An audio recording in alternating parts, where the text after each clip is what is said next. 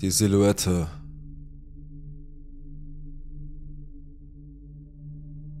Das ist mir vor etwa einem Jahrzehnt passiert. Aus irgendeinem Grund geht es mir in letzter Zeit immer wieder durch den Kopf, also wollte ich es aufschreiben. Ich dachte, ich würde es hier posten, weil die Leute es interessant finden könnten. Es ist ein gewisser Kontext erforderlich, damit es Sinn macht, also stelle ich diesen zur Verfügung. Als ich 18 Jahre alt war, zog meine Mutter mit ihrem Freund zusammen. Da sie viele Kinder hatte und ich aufs College gehen wollte, bekam ich in dem Reihenhaus, das sie gekauft hatten, kein eigenes Schlafzimmer. Sie stellten ein Bett für mich in einem Raum auf, der eigentlich ein Kellerbüro war. Es hatte Glastüren. Durch den Winkel, in dem mein Bett stand, konnte ich auf die Treppe sehen, die in den Keller führte.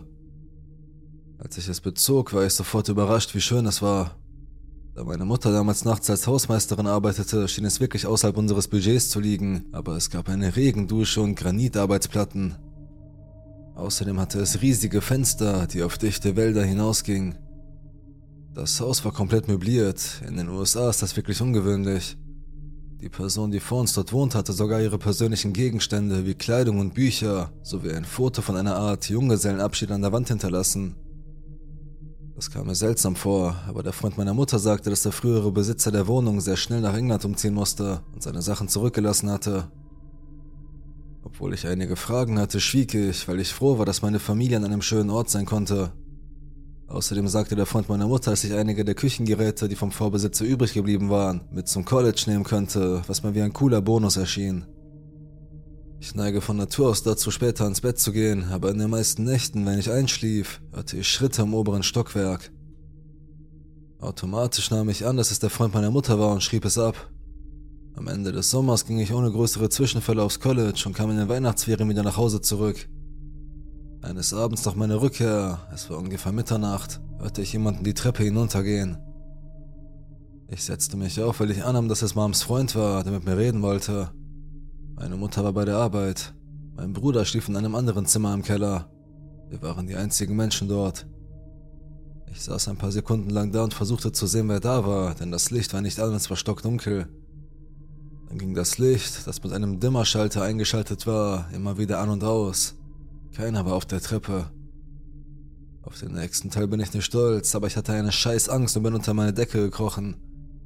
Vielleicht habe ich mir das nur eingebildet, aber es fühlte sich an, als ob die Heizung in meinem Zimmer für ein paar Minuten ausfiel.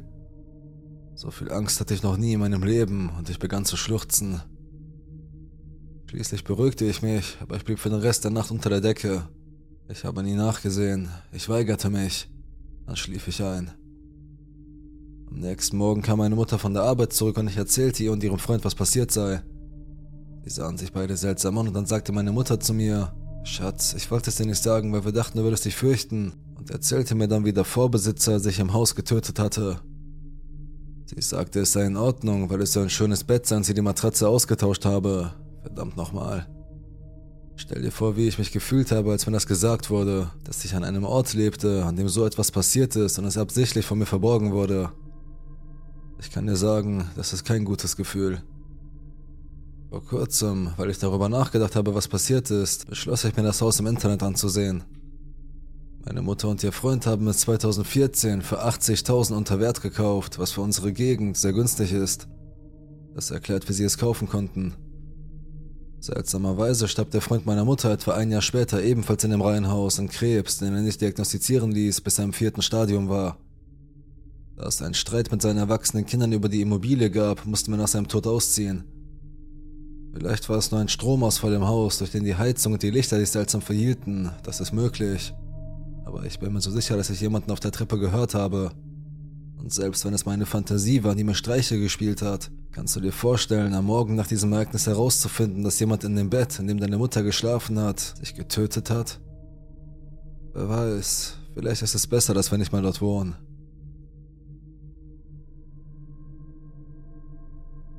Noel. Noel Rodriguez Alvarez wurde am 2. Februar 2017 geboren. Er wurde in der 23. Schwangerschaftswoche als Frühgeburt geboren, was zu Entwicklungsverzögerungen in Bezug auf seine Sprache und sein soziales Verhalten, zu Esotropie und zu einer Lungenerkrankung führte, aufgrund derer er Sauerstoff inhalieren musste. Er lebte mit seiner Mutter, der 37-jährigen Cindy Rodriguez Singh, seinem Stiefvater Ashdeep Singh, einem Einwanderer aus Indien und seinen Geschwistern im Alter von 11, 9, 8 und 7 Jahren und einem Paar fünf Monate alter Zwillingsschwestern in Everman, Texas, USA. Berichten zufolge hatte seine Mutter insgesamt zehn Kinder, aber ihre drei ältesten Kinder lebten bei ihren Großeltern.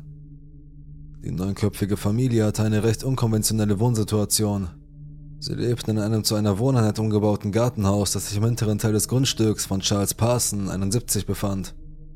Parson ist weder mit Cindy noch mit Ashti verwandt. Berichten zufolge kannte Parson Cindy seit etwa zehn Jahren. Er sah sie und ihre Kinder zum ersten Mal schlafend in einem Auto vor seinem Haus. Da er von der Situation gerührt war, bot er Cindy an, dass sie und ihre Kinder bei ihm wohnen könnten, da er zwei freie Schlafzimmer hatte. Eine Zeit lang lebte die Familie gemeinsam mit Parson in einem Haus, aber als die Familie wuchs und Cindy und Arstieb um das Jahr 2020 herum heirateten, erlaubte Parson der Familie, den Schuppen in seinem Hinterhof aufzustellen. Er sagte jedoch, dass er seine Türen unverschlossen ließ, da der Schuppen kein fließendes Wasser hatte. Wenn ein Familienmitglied zum Beispiel die Toilette benutzen wollte, musste es ins Haupthaus gehen und dort das Bad oder die Wasserhähne benutzen. Da die Familie sehr groß war, wurden die beiden zusätzlichen Schlafzimmer weiterhin genutzt. Einige der Kinder schliefen auf dem Haus, während die anderen, Cindy und Ashti, beim Schuppen übernachteten. Parson fühlte sich der Familie so nahe, dass er als inoffizieller Patenonkel der Kinder angesehen wurde. Die Familie musste keine Miete zahlen, war aber für den Lebensmitteleinkauf verantwortlich und Cindy kümmerte sich um Parson, da er gesundheitliche Probleme hatte. Noel und seine beiden Geschwister wurden seiner Mutter weggenommen, nachdem sie betrunken mit dem Auto gegen einen Pfosten gefahren war, wobei Noel und seine Geschwister 2020 im Auto saßen. Noel und seine Geschwister wurden bei einer Pflegemutter, Patrice Paris, untergebracht, die Erfahrung mit der Betreuung von Kindern mit besonderen Bedürfnissen hat, insbesondere von Kindern auf dem Autismus-Spektrum. Ihr zufolge war Noel ein lieber Kerl, der Umarmungen und fröhliche Mahlzeiten liebte, gerne mit anderen Kindern spielte und diese Interaktion sehr gut meisterte. Paris sagt, dass Noel einen besonderen Platz in ihrem Herzen hat, da sie von der ersten Sekunde an eine Bindung zueinander entwickelt haben. In Interviews bezeichnet sie Noel als meinen Sohn und Noel folgt ihr auf Schritt und Tritt, was Patrice veranlasste, ihn ihren kleinen Schatten zu nennen. Sie sagte auch, dass Noel sich angesichts seiner Behinderung sehr gut entwickelt und er sprechen, mit einem Tablet umgehen und mit anderen interagieren kann. Patrice sagte, alles, was ein Kind mit besonderen Bedürfnissen nicht kann, hat er gemeistert. Cindy hat 2021 das Sorgerecht für ihre drei Kinder zurückgehalten und Paris blieb bis Herbst 2022 in Kontakt mit Noel, als Cindy nicht mal auf ihre FaceTime-Anrufe reagierte, wogegen Patrice nichts unternehmen konnte. Sie hat Cindy sogar ihre Hilfe angeboten und gesagt, dass sie auf Noel aufpassen würde, wenn sie jemanden bräuchte, aber anscheinend hat Cindy dieses Angebot nie angenommen. Charles Parson sagte, Noel sei schüchtern, aber lieb. Die letzte bestätigte Sichtung von Noel fand im Oktober 2022 statt, als er während der Geburt seiner kleinen Schwester im Krankenhaus gesehen wurde. Die Mediziner, die ihn sahen, sagten, dass er unwohl und leicht unterernährt aussah. Im selben Monat hat Noel einen weiteren von mehreren Arztterminen verpasst. Der letzte Besuch bei ihm fand im Juli statt. Ungefähr zu dieser Zeit erhielt Cindy einen Brief vom Gesundheitsamt, in dem sie erfuhr, dass Noel seine Geldleistungen gestrichen würden, wenn er nicht zum nächsten Termin erscheinen würde. Eine Freundin von Cindy behauptete, dass sie sich ihren Sohn ausleihen wollte, um ihn zu dem Termin mitzunehmen und ihn als Noel auszugeben. Am 1. November 2022 nahm Cindy sechs ihrer Kinder mit, um Passfotos machen zu lassen. Noel war nicht dabei. Am nächsten Tag beantragte sie die besagten Pässe, wieder ohne ein für Noel. Vier Tage später berechnete sie die Kosten für eine Reise nach Indien. Am 20. März 2023 wurde die Polizei geschickt, um Noel im Auftrag des Jugendamtes auf sein Wohlbefinden hin zu überprüfen, das von Noels erweiterter Familie einige besorgniserregende Informationen erhalten hat. Als die Polizei eintraf, erzählte Cindy, dass Noel seit November bei seinem leiblichen Vater in Mexiko lebt. Die Polizei fand diese Antwort zufriedenstellend, obwohl sie berichtete, dass Cindy unkooperativ schien und ging wieder. Es gelang ihr, weitere Kontaktversuche zu vermeiden. Nach einigen Tagen gelang es dem Jugendamt, Noels Vater, Mariano Alvarez Contreras, ausfindig zu machen, der angab, seinen Sohn nie kennengelernt zu haben, weil er vor seiner Geburt abgeschoben wurde. Der Heimatschutz hat bestätigt, dass es keine Beweise dafür gibt, dass Noel jemals die Grenze überschritten hat. Darüber hinaus hat das Jugendamt versucht, die vier Geschwister von Noel zu kontaktieren, die zur Schule gingen, aber sie waren alle an diesem Tag abwesend und Cindy hat kürzlich angerufen, um sie von der Schule abzumelden. Zum Zeitpunkt seines Verschwindens war Noel in keiner Schule, Vorschule oder ähnlichen Einrichtung eingeschrieben. In der Zwischenzeit, am 22. März, stahl Arshdeep Singh 10.000 Dollar von seinem Arbeitgeber, Aga Enterprises, der Convenience Stores in Texas betreibt. Arshdeeps Chef sagt, dass er Singh etwa zweieinhalb Jahre zuvor eingestellt hatte, um den Handel für die Geschäfte zu verwalten und bei den Bankgeschäften zu helfen. Das erlaubte ihm, das Geld zu stehlen. Er wurde dabei gesehen, wie er 8000 Dollar auf sein Bankkonto einzahlte. Nach ein paar Stunden wurden er und Cindy auf den Kameras des DFW-Flughafens beim Einsteigen in einen Flug nach Istanbul gesehen. Dann bestiegen sie einen zweiten Flug von der Türkei nach Indien. Noel war nicht mit dem Rest seiner Familie zu sehen und es wurden keine Tickets auf seinen Namen gekauft. Die Polizei beschloss, die Familienmitglieder zu befragen, die das Jugendamt zuerst über Noels Misshandlung informiert hatten. Cantillaro Rodriguez, Noels Onkel und Cindys Bruder, sagte, er habe Noel zuletzt vor einem Jahr auf einer Familienveranstaltung gesehen. Er sagte, dass seine Mutter ihm Nahrung und vor allem Wasser verweigert, weil sie nicht will, dass er in seine Windeln macht. Trotzdem gab eines der Familienmitglieder Noel etwas Wasser, woraufhin Cindy wütend reagierte und Noel mit einem Schlüsselbund schlug. Sie erzählte ihrer Familie auch, dass sie glaubte, Noel sei böse und von einem bösen Geist besessen und dass er seiner Zwillingsschwester etwas antun wolle. Ihre Mutter und Noels Großmutter sagte, dass Cindy, nachdem sie zu einem späteren Zeitpunkt über Noels Abwesenheit befragt wurde, sagte, sie habe ihn auf einem Parkplatz eines Fiesta-Marktes an eine Frau verkauft und wollte sich nicht mit ihr in Verbindung setzen, aus Angst, dass sie mit dem Gesetz in Konflikt gerät. Die Polizei konnte keine Beweise für eine solche Transaktion finden. Sie bestätigte auch die Aussage ihres Sohnes, dass Cindy Noel Nahrung und Wasser verweigert. Ihr zufolge beschwerte sich ihre Tochter über Noels Behinderungen, erniedrigte ihn, beleidigte ihn und schlug ihn. Sie zog die drei ältesten Kinder von Cindy auf, bot aber an, auch Noel aufzunehmen. Cindy lehnte jedoch ab. Am 25. März 2023 wurde ein Amber Alert für Noel und einen grauen 2012er Chevrolet Silverado mit dem Kennzeichen PLS 7091 in einem großen Wandgemälde von Santa Muerte auf der hinteren Windschutzscheibe ausgegeben. Die Vermisstenmeldung wird am nächsten Tag aufgehoben, als das Auto in einer Garage des DFW-Flughafens gefunden wird. Noel ist immer noch nicht auffindbar. Die Polizei sprach auch mit Charles Parson, dem Besitzer des Grundstücks, auf dem die Familie lebte. Er sagte, dass er Noel das letzte Mal an Thanksgiving 2022 gesehen habe und glaubte, dass der Junge bei seinem Vater in Mexiko sei, wie Cindy ihm erzählt hatte. Er sagte auch, dass er die Familie das letzte Mal am 22. März gesehen hat. Sie haben ihn zu einem Krankenhaus gefahren, wo er operiert werden sollte, aber sind nicht gekommen, um ihn abzuholen, wie sie es versprochen hatten. Er sagte auch, dass Noel sich nach der Geburt seiner Zwillingsschwester nur schwer an seine neue Realität gewöhnen konnte und in den Hungerstreik trat, weshalb er glaubte, dass Noel so unterernährt aussah. Parson kooperierte mit der Polizei und erlaubte die Durchsuchung seines Anwesens. Am 27. März durften Leichenspürhunde das Anwesen der Familie durchsuchen. Am 30. März erlässt die Polizei einen Haftbefehl gegen Cindy und Arschdieb wegen Aussetzung und Gefährdung eines Kindes. Sie haben auch damit begonnen, unter einer frisch angelegten Betonterrasse in der Nähe des Schuppens, den die Familie bewohnte, zu bohren, aber sie haben nichts gefunden. Am 6. April wurde die Suche offiziell in eine Todesermittlung umgewandelt. Die texanischen Suchenrettungskräfte durchsuchten die Wälder in der Nähe des Hauses der Familie, fanden aber nichts. Am 10. April hielt die örtliche Gemeinde eine Mahnwache für Noel ab. Am 11. April gab die Polizei bekannt, dass Arschdieb am 21. März, dem Tag vor der Abreise der Familie nach Istanbul, gesehen wurde, wie er einen großen Teppich in der Mülltonne entsorgt hat.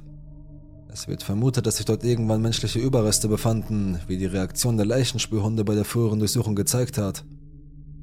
In dem kleinen Schuppen war statt eines festen Bodens ein Teppich verlegt worden. Die Hunde haben auf der Terrasse Alarm geschlagen. Angeblich wollte die Familie im Hauptschuppen einen neuen Raum einrichten, weshalb sie den kleineren Schuppen abriss und den Beton ausgoss. Eine Seite der Veranda war deutlich dicker, was Cindy Parson erklärte, weil sie dort ein Fitnessstudio einrichten wollten. Dafür hatten sie keine Genehmigung und angeblich haben sie etwa 5000 Dollar dafür ausgegeben. Eine weitere Durchsuchung der Gegend um das Haus brachte keine neuen Erkenntnisse. Am 30. Oktober wurde Cindy wegen Mordes, zweifacher Körperverletzung an einem Kind und Verlassen ohne die Absicht der Rückgabe angeklagt. Zum Zeitpunkt der Erfassung dieses Berichts ist die Familie wahrscheinlich in Indien und wurde noch nicht gefunden und auch Noels Leiche wurde nicht gefunden. Ich befürchte, dass dieser Fall kein Happy End hat. Noel ist aufgrund der Vernachlässigung durch seine Eltern und die Gewalttätigkeit seiner Mutter verstorben. Ich hoffe, dass seine Leiche bald gefunden wird und er ordnungsgemäß beerdigt werden kann, um seiner Großmutter, seinem Onkel, seinen Geschwistern und allen anderen Menschen, die ihm nahestanden, wie seiner Adoptivmutter Patrice Paris und seinem Paten Charles Parson einen Abschluss zu ermöglichen. Ich hoffe auch, dass seine Eltern eine angemessene Strafe erhalten werden. Der Fall ist noch sehr frisch und wird aktiv bearbeitet, wobei die letzte Aktualisierung Ende Oktober 2023 veröffentlicht wurde. Ich denke, dass es eine große Chance gibt, dass er gelöst wird. Bis zum heutigen Tag schätzt Charles Parsons Cindy trotz aller angedeuteten und bestätigten Verfehlungen und hält sie für eine gute Mutter. Sie und Arstieb haben im Hinterhof einen Spielplatz für ihre Kinder angelegt. Er behauptet auch, dass die Familie trotz nur als Behinderungen, die seinen Eltern Probleme bereiteten, einander liebte und er nicht glaube, dass Cindy ihren Sohn töten könnte.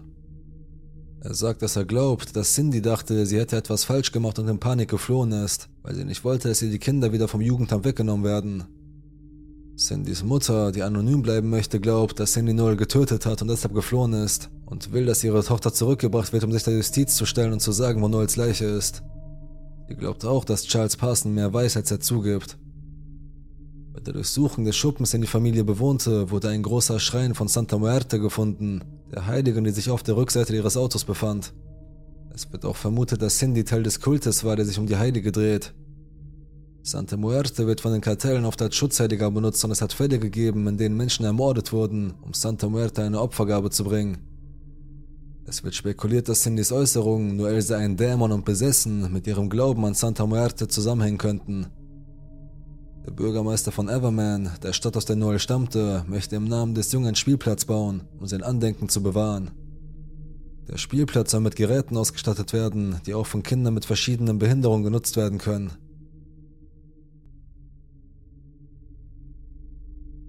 Scott. In den frühen Morgenstunden des Donnerstag, 8. Juli 2010, in Feidlingen, Neuseeland, wollte Dave Barry gerade seinen Tag beginnen, als er auf einen grausigen Tatort stieß. Gegen 7 Uhr morgens entdeckte Dave die blutüberströmte Leiche seines Nachbarn, Scott Guy, vor dessen Fahrzeug und den Zaun seiner Farm. Dave eilte zu Scotts Leiche und stellte fest, dass er keinen Puls mehr hatte. Zu diesem Zeitpunkt wusste er nur, dass da Blut war, und zwar eine ganze Menge davon. Sofort holte er sein Telefon heraus und wählte den Notruf. In Panik erzählte er der Polizei, dass seinem Nachbarn die Kehle durchgeschnitten worden war. Es dauerte nicht lange, bis die Einsatzkräfte den Tatort stürmten. Als sie draußen Motorräder und Verkehr hörte, ging Scotts Frau Kylie zu ihrer Haustür, um nachzusehen, was los war. Sie wurde von einem Polizeibeamten mit Tränen in den Augen begrüßt, der Kylie, die damals mit dem zweiten Kind von ihr und Scott schwanger war, warnte, sie solle im Haus bleiben, da der Mörder noch in der Gegend sein könnte. Entgegen Daves anfänglicher Vermutung war ihr Ehemann Scott durch Schrotflintenschüsse an ihrem Haustor niedergeschossen worden. Die Frage, wer dieses abscheuliche Verbrechen begangen hatte, würde die Familie Guy auseinanderreißen und Kylie leider nicht mehr Antworten geben als an jenem schicksalhaften Julimorgen. Die Strafverfolgungsbehörden hatten anfangs nur sehr wenige Anhaltspunkte für den Mord an Scott. Aufgrund der Positionierung der Leiche ging sie davon aus, dass der Mörder das Tor an der Vorderseite von Scotts Grundstück, der Farm der Familie Guy in Bryburn, geschlossen hatte, das normalerweise offen stand. Dadurch war Scott gezwungen, sein Fahrzeug zu verlassen und das Tor manuell zu öffnen. Die Polizei vermutet, dass der Mörder ihn dann aus nur wenigen Metern Entfernung erschossen hat. Aufgrund von Zeugenaussagen in der Nähe, die Schüsse gehört hatten, wurde der Mord an Scott auf etwa 4.43 Uhr bis 5 Uhr morgens datiert, was bedeutet, dass seine Leiche etwa zwei Stunden lang dort gelegen hatte, bevor sie von Dave Barry entdeckt wurde. Um Scotts Leiche herum befanden sich über 50 Stiefelabdrücke, die die Polizei schließlich als Abdrücke eines Proline-Tauchschuhs der Größe 9 identifizierte. Aufgrund des Musters der Stiefelabdrücke ging die Polizei davon aus, dass der Mörder nach den Schüssen auf Scott zu ihm ging, um sich zu vergewissern, dass er ihn getötet hatte. Angesichts der Schäden an Scotts Körper muss sein Tod fast augenblicklich eingetreten sein.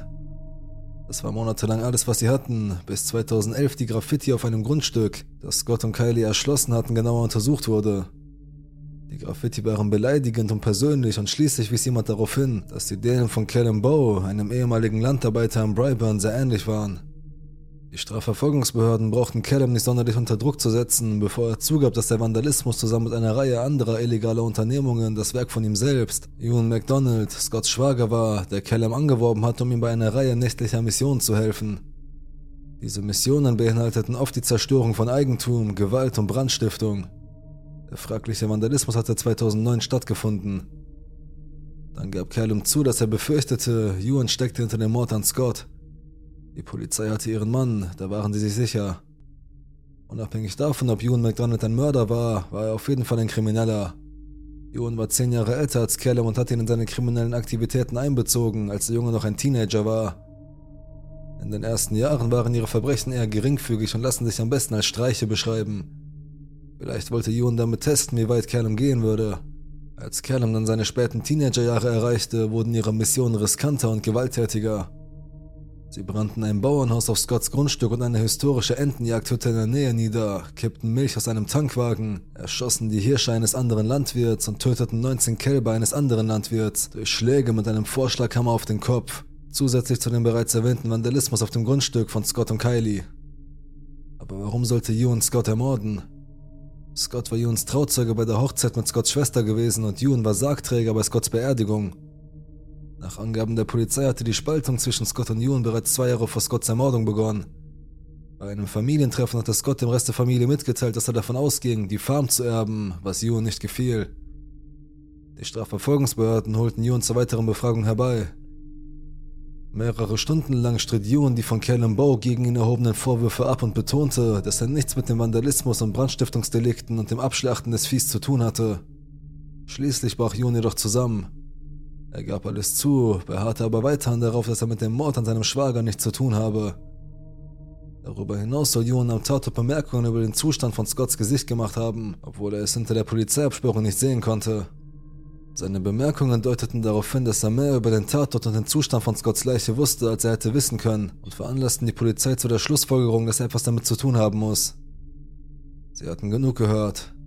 In der Untersuchungshaft wurde Ewan formell des Mordes an Scott Guy angeklagt, obwohl kaum Beweise gegen ihn vorlagen. In den folgenden Jahren, als der Fall durch die Justiz ging, erregte er die Aufmerksamkeit der Medien und die Öffentlichkeit wurde gegen Ewan McDonald aufgehetzt, weil sie überzeugt war, dass er seinen eigenen Schwager kaltblütig ermordet hatte. Es gab nur ein Problem. Das Verbrechen passte einfach nicht zusammen, wenn Ewan der Täter gewesen wäre.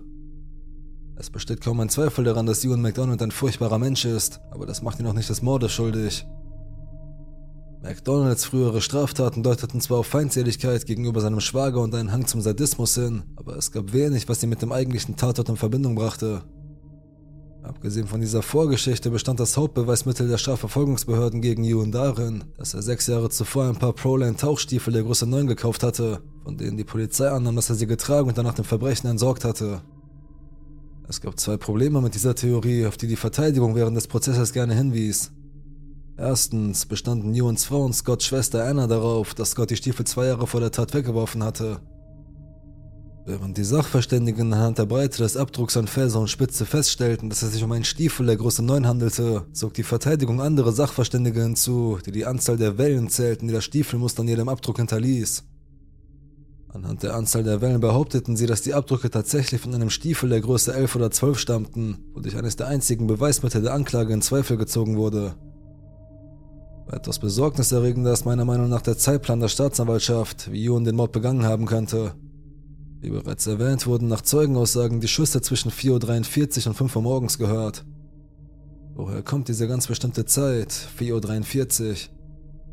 Das Beste, was ich vermuten kann, ist, dass die Strafverfolgungsbehörden diese Zahl von einem Zeugen in der Nähe übernommen haben, der behauptete, dass ein Wecker aufgrund von Hochspannungsleitungen 15 Minuten früher losging. Daher ordnete er die Schüsse auf der Grundlage seiner eigenen Einschätzung der Verfrühung seines Weckers dieser Zeit zu. Ein Sachverständiger der Verteidigung erklärte, dass ein früher Alarm aufgrund von Hochspannungsleitungen einfach nicht möglich sei. Außerdem wissen wir, dass Scott Gale das letzte Mal um 4.41 Uhr an seinem Computer zu Hause war.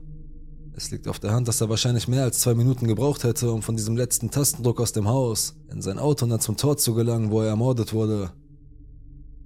Warum ist es also von Bedeutung, dass Scott Guy wahrscheinlich erst nach 4.43 Uhr ermordet wurde, dem frühesten Zeitpunkt, der in der Rekonstruktion des Verbrechens durch die Polizei angegeben wird? Weil der Mord zum frühestmöglichen Zeitpunkt geschehen musste, damit Ewan McDonald den Mord überhaupt begangen haben konnte, und selbst dann war die Zeitangabe ein wenig fragwürdig. Die Polizei argumentierte, dass Ewan McDonald mit dem Fahrrad zum und vom Tatort gefahren sei, um nicht entdeckt zu werden. Die Eingang zur Scotts Farm, auf der er erschossen wurde, war etwa anderthalb Kilometer von Ewans Haus entfernt. Er hätte Scott also um 4.43 Uhr töten, die Tat bestätigen und rechtzeitig zu seinem Haus radeln müssen, um um 5 Uhr morgens gesehen zu werden, wie er aus dem Haus kommt. Zu diesem Zeitpunkt sei der Landarbeiter Matthew Ireland Jon aus seinem Haus kommen und zur Scheune gehen, wo sie mit der Arbeit für den Tag beginnen sollten. Dies scheint dadurch bestätigt zu werden, dass Jon den Alarm in der Scheune um 5.02 Uhr deaktivierte. Außerdem war Matthew an diesem Tag früher gekommen, um eine frühere Verspätung auszugleichen.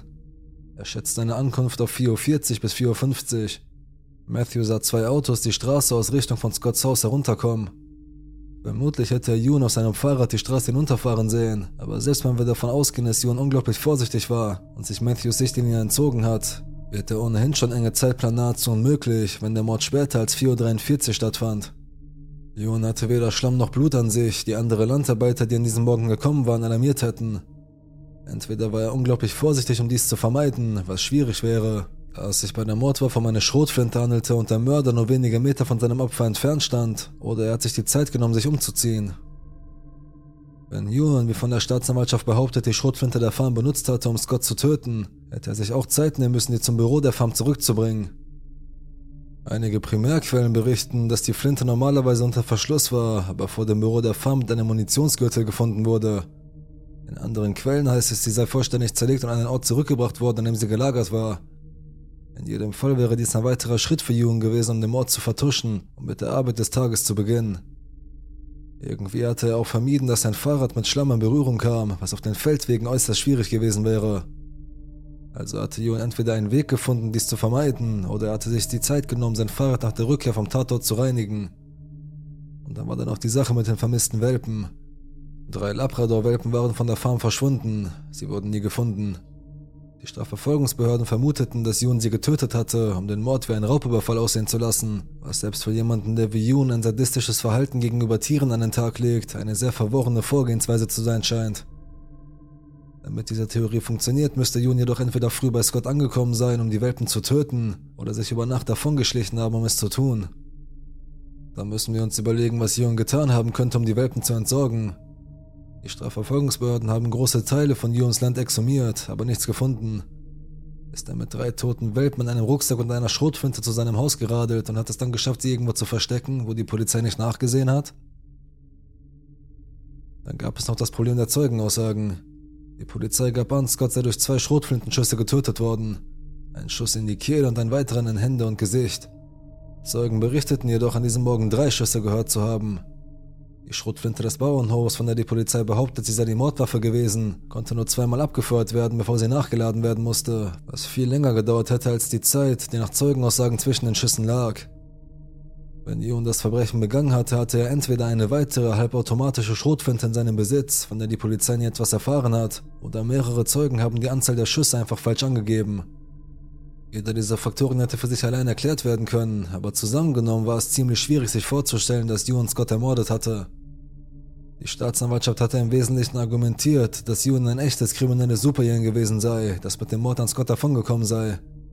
Aber für ein kriminelles Superhirn war er unglaublich schlampig. Er trug leicht erkennbare Stiefel, benutzte die Schrotflinte der Farm, radelte vor und nach dem Mord mit einer Schrotflinte an zehn Häusern vorbei, die zwischen seinem und Scotts Haus lagen und riskierte es, zu spät zur Arbeit zu kommen, was den Landarbeitern seltsam vorgekommen wäre.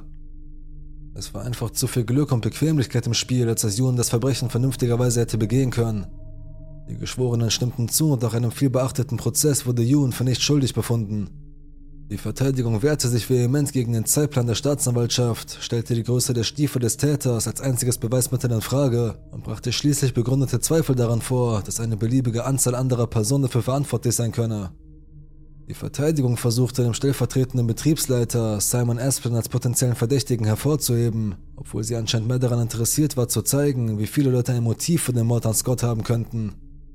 Simon selbst untermauerte diesen Gedanken, als er bemerkte, Scott hat eine Menge Leute verärgert.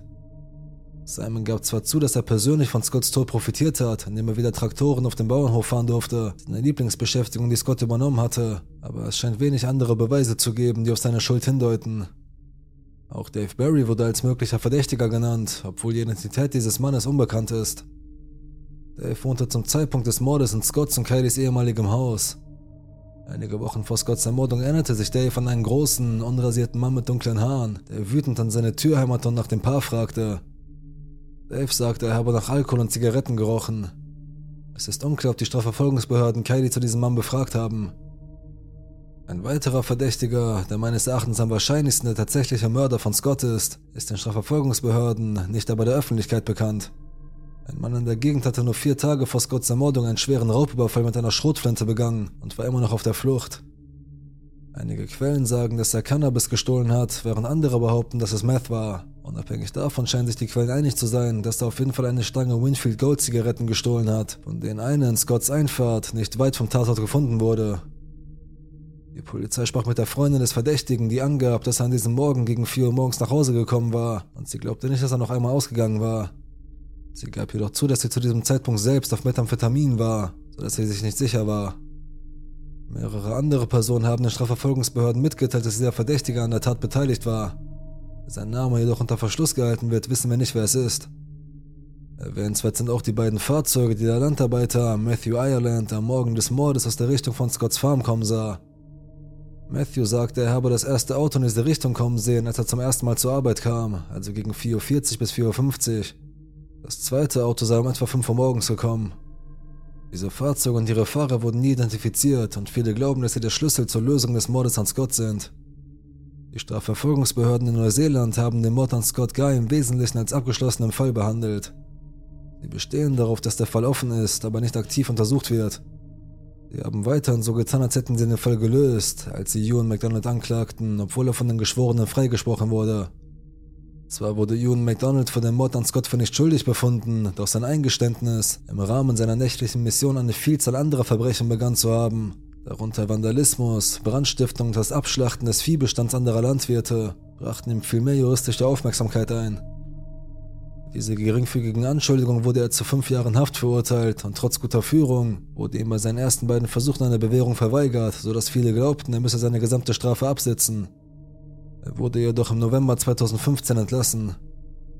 Trotzdem hatte die Familie Guy genug gesehen und gab Jun den Laufpass. Auch wenn er ihren Sohn und Bruder nicht getötet hatte, hatte er böswillige Verbrechen gegen ihn begangen und in den Enthüllungen über seine Mission einen Hang zu Unreife, Gewalt und Rache gezeigt. Scotts Schwester Anna verließ ihn vor seinem Prozess und hat nun das Sorgerecht für die gemeinsamen Kinder.